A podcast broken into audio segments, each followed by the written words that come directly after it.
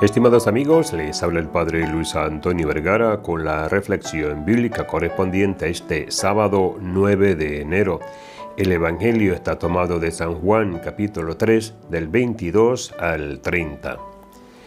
El último testimonio de Juan sobre Jesús subraya nuevamente no sólo la superioridad de la misión de Jesús frente a la de Juan, sino el sentido mesiánico de la obra de Jesús.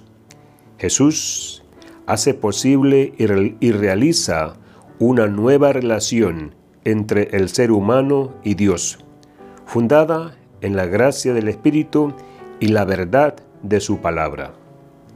La fe de Juan Bautista es ejemplar para el discípulo cristiano, un modelo a seguir para todo aquel que quiera ser testigo fiel de Cristo en el mundo.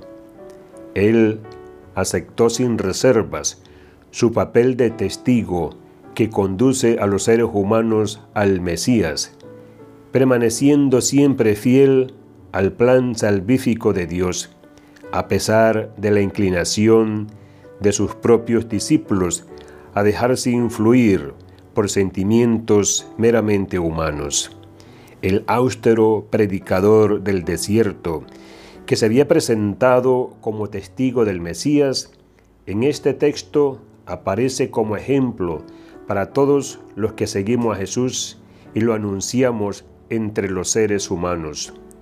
Juan no ha dudado ni un momento en disminuir, en ocultarse hasta desaparecer, con tal de que Jesús el Mesías crezca resplandezca con toda su luz y sea aceptado y creído por los otros. El bautista se echa a un lado porque sabe cuál es su tarea. Todos los cristianos tenemos que imitar a Juan el Bautista en su, en su empeño de que Jesús es el que tiene que crecer y yo tengo que menguar.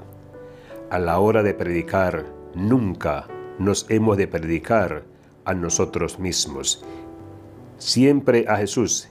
Y de lo que se trata es que nuestros oyentes se queden con Jesús, que es el Hijo de Dios, nuestro Salvador, y no con nosotros.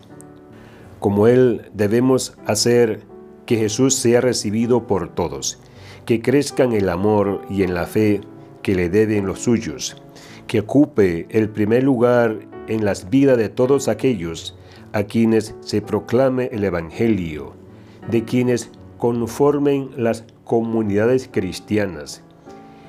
Es una lección de humildad ante el Señor Jesús, a quien no podemos suplantar con nuestros intereses personales de poder o de honor. Que Dios les bendiga a todos.